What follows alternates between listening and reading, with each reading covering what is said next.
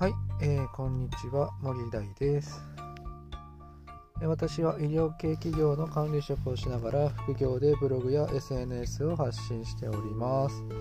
この番組では初心者向けに副業術について発信していきたいと思います。はい、えー、というわけで皆さんいかがお過ごしでしょうか。今日はですねえーと息子のサッカーのお迎えで今待ってる途中ですね。えーとまあ、クラブチームの練習、今、フットサルがね、もう始まってきて、うん、息子もね、全然、あの子供あのお友達がね、あの全然少ないクラブチームの中に入ってやってますので、何かと不安かなというふうに思いながらも、まあ、小さい時からね、こういう慣れない環境で、えー、と全然知らないお友達と仲良く戯れながらとかですねやっていくっていう経験はあのすごく、えー、まあ、将来社会に出ても、まあ、役に立つんじゃないのかなっていうふうに思いながら、まあ、ただね少し不安だったりするところもありますけれども、まあ、子どもの教育にはいいんじゃないかなというふうに思いつつまあ僕としては本業の傍らね、えーとまあ、副業とかで、えー、いろいろ忙しく動いているわけですけれども、こうやって、まあ、息子のね、送り迎えとかも、まあ、大変ではありますけれども、まあ、これもまあ、いい思い出かな、になるんだろうなと思いながら、ちょっと、この時間をね、えー、楽しんでやっていければないかな、なんていうふうに思いながら、今、こうやってこう、音声をね、えー、録音しておりますけれども、えー、というわけで今日はね、本題に移ろうかなというふうに思います。えーと、今日はですね、えーと、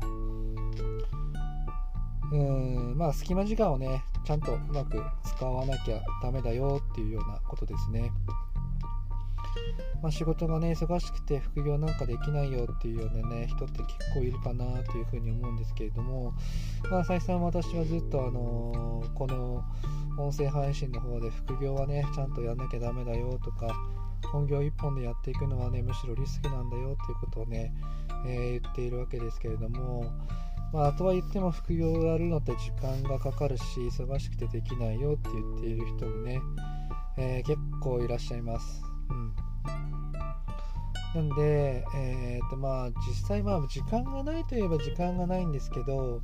時間はやっぱりあるといえばあるんですよね。まあ、何も言ってないようなもんなんですけれども、えー、まあ、1日24時間で、まあ、みんな決まっているわけですよね。で、大体8時間とかぐらいは睡眠時間に削られてくるわけですよね。で他の時間は、まあ、拘束時間はサラリーマンの場合は8時間から10時間ぐらい、まあ、16時間ぐらいは、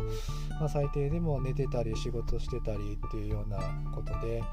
まあ、朝の支度仕事終わってからだの1時間ずつ取られたの16、18時間18時間はですね大体、えー、なんかしてなきゃいけないっていうようなことになります。じゃあ残りの6時間ですね、本当に多く見積もれて6時間、本当に使えるわけですけれども、まあ、その時間が本当に副業に充てられる時間になってない人はいっぱいいるというふうに思うんですけど、あ、そこをですね、うまく、えー、工夫しながらやっていかなきゃいけないんじゃないのかなというふうに思います。人によっては1時間しかないとか、人によっては30分しかないとかっていう人もいますよね。で私の場合はこうやってお迎えをしたりですね、えー、家事の手伝いをしたり、まあ、本業でも結構遅くまで残ったりすることもあったりして全然時間がない時だっていっぱいありますでも絶対に、えー、続けていることは朝5時に起きて6時半までは必ず副業に時間を費やすっていうようなことをしてますなので、えーと、絶対この時間は副業用に使うっていうふうに決めればですね、1日30分から1時間ぐらいね、できるわけですね。なので、時間がないっていうのは言ってしまえばまあ甘えなのかなっていうふうに思います。たったの30分とか1時間も捻出できないぐらい、まあ、本当にスケジュールビッチビチで動いている人っていうのはまあほとんどいないと思うので、えー、と30分1時間でもいいからブログを書くだとか SNS 発信するだとか、まあ、本を読むだとかそういうことにね時間を費やすっていうことは、えー、できるんじゃないのかなというふうに思います。例えば隙間時間で1分あればねツイートができますし5分間あればブログを下書きもすることができます。